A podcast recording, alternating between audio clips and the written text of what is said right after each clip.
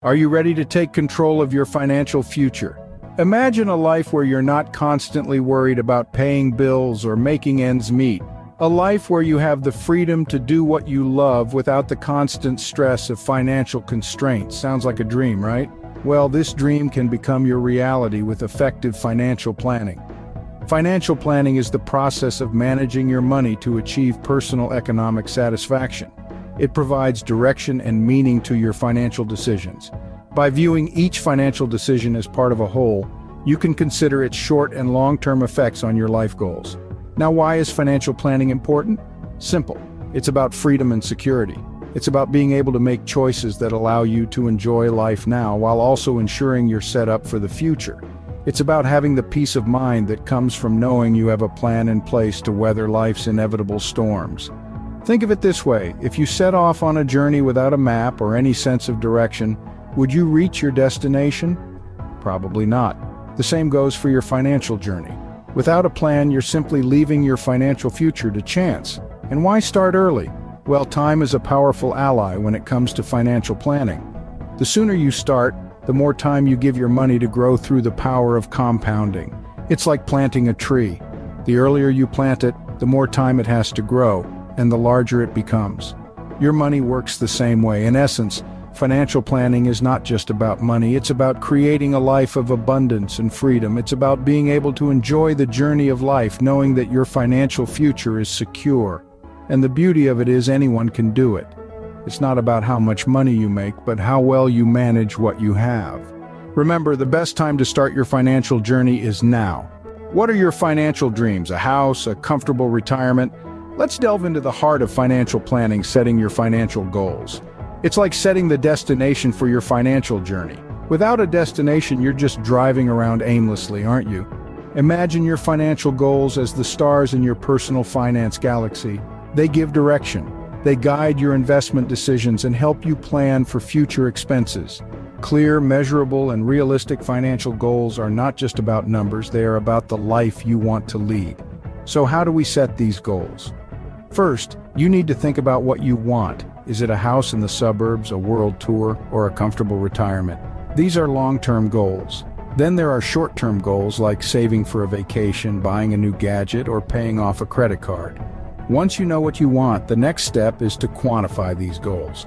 How much money do you need to buy that house or take that world tour? This is where the measurable part comes in. It's not enough to say, I want a lot of money. You need to define a lot in clear monetary terms. Next, you need to set a timeline. When do you want to achieve these goals? Five years, 10 years, 20 years? Setting a timeline helps you plan your investments and savings accordingly. And remember, it's essential to be realistic. You can't expect to buy a mansion if your income is barely covering your expenses, but don't worry, even small steps can lead to big results. Now it's time for action. How do you reach your goals? This is where budgeting, saving, and investing come into play. These are the vehicles that will drive you to your destination. But what if life throws a curveball at you? That's why it's important to review and adjust your goals regularly. You need to be flexible and adapt to changes. So, are you ready to set your financial goals?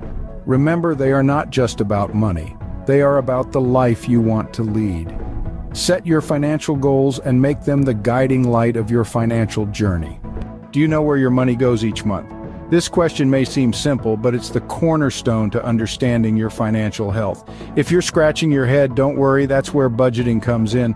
Budgeting in its simplest form is about knowing what comes in and what goes out. Sounds simple, right? But its impact is profound. It's like a financial GPS, guiding you on the right path to reach your financial destination. When we talk about income, we're referring to the money that you earn. This can be your salary, side gig income, or even returns from investments. It's vital to know how much you're earning because this sets the framework for your budget. On the other side of the coin, we have expenses. These are the costs that you incur each month, like rent or mortgage, utility bills, groceries, and discretionary spending. Yes, that includes your morning lattes and those spontaneous online shopping sprees. By tracking your expenses, you can see where your money is going and identify areas where you might be able to cut back. Budgeting isn't just about cutting costs. Instead, it's about making informed decisions regarding your money. Once you know where your money is going, you can start to prioritize your spending. You might decide that saving for a down payment on a house is more important than dining out every weekend, or perhaps you'll realize that you can afford to take that dream vacation you've been thinking about. Beyond spending, budgeting also aids in saving. With a clear picture of your income and expenses, you can set aside a portion of your income for savings.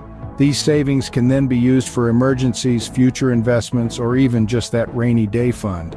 You see, budgeting isn't restrictive, it's empowering. It provides you with the knowledge and tools to make informed decisions about your money. It's about taking control of your financial future and steering it in the direction of your dreams. So let's take a moment to reflect. Do you know where your money goes each month? If the answer is no, it's time to start budgeting because remember, a well-planned budget is the first step towards financial independence. Are you saving enough for your future? It's a question we often ask ourselves but rarely have a definitive answer to. Let's navigate this together. Saving and investing are two crucial components of financial planning. They might seem similar, but they serve different purposes and play unique roles in your financial health. Firstly, let's talk about saving. Saving is like building a fortress, a safety net that cushions you during emergencies. It's about setting aside a portion of your income regularly, whether it's 10%, 20%, or more, depending on your financial capacity and comfort. This money is usually kept in a savings account where it's safe and readily accessible.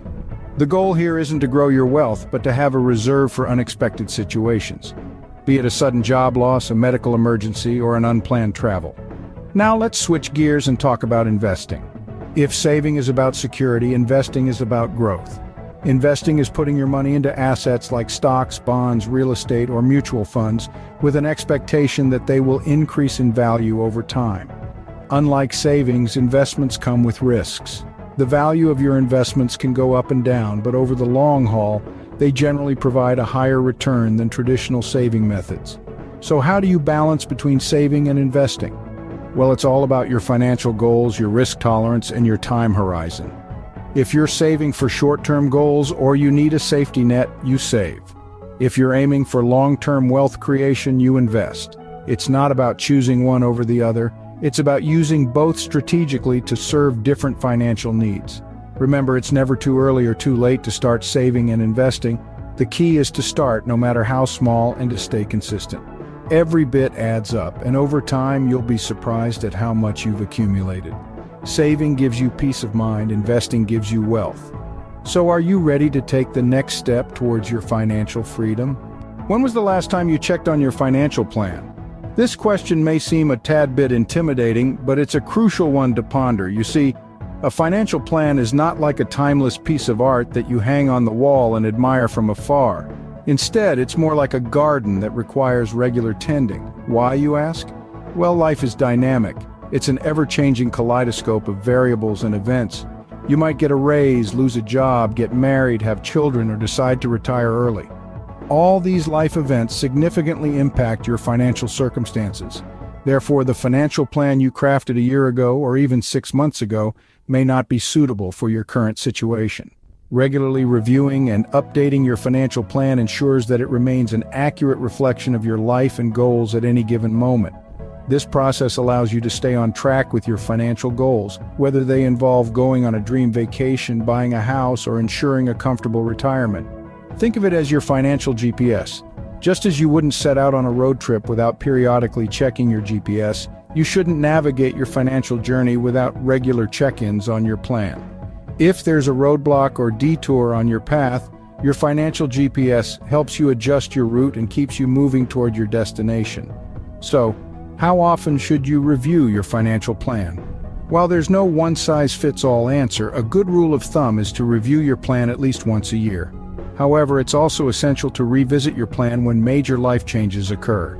Remember, the key to a successful financial journey lies not just in crafting a solid plan but also in nurturing and adjusting it regularly.